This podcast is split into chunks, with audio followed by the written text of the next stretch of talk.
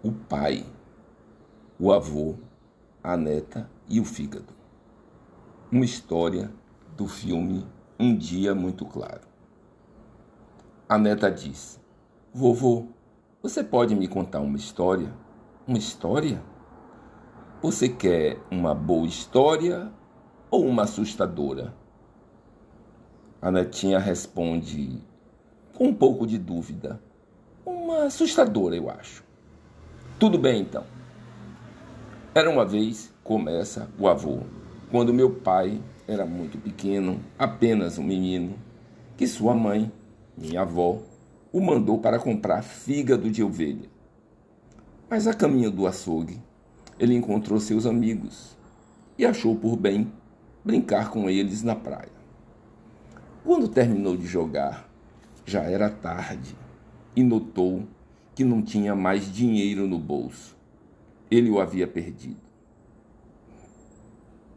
Estava muito triste, porque agora não podia comprar o fígado para sua mãe. O que ele fez? pergunta a netinha. Meu pai não queria ser repreendido. Então, foi ao cemitério, onde era já escuro, e encontrou uma sepultura recém-fechada. Ele logo com as mãos desenterrou. Ele desenterrou o caixão? Pergunta-lhe ela assustadoramente. Sim, de verdade. Deixe terminar a história, falou o avô. Então, ele abriu o caixão e encontrou um cadáver, um pouco podre já. O podre, mesmo recente, era insuportável.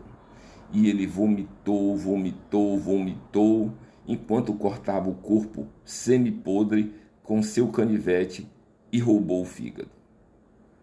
Mais tarde, naquela noite, comeram fígado no jantar.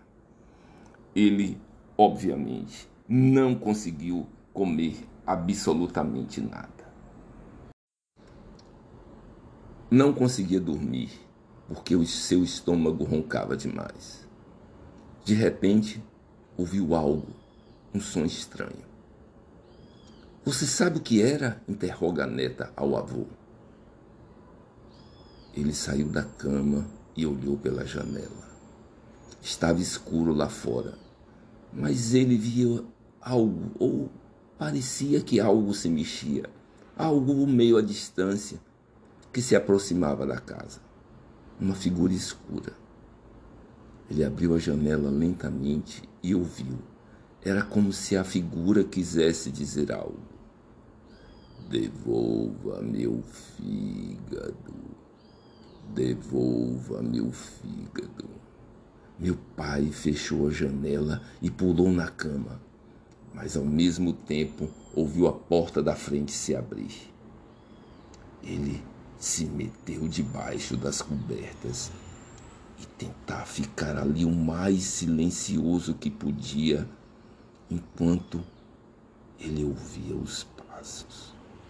E o avô simulava a cada som, a cada ação, os sons, ora batendo com as mãos, ora com os pés, ora simulando algo com a boca.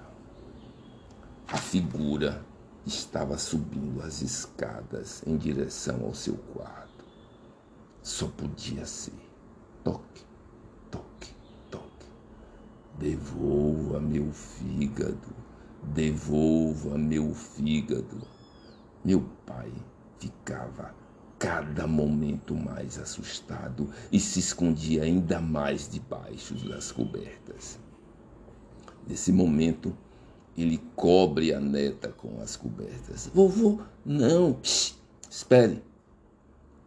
E fica alguns segundos em silêncio e logo depois continua.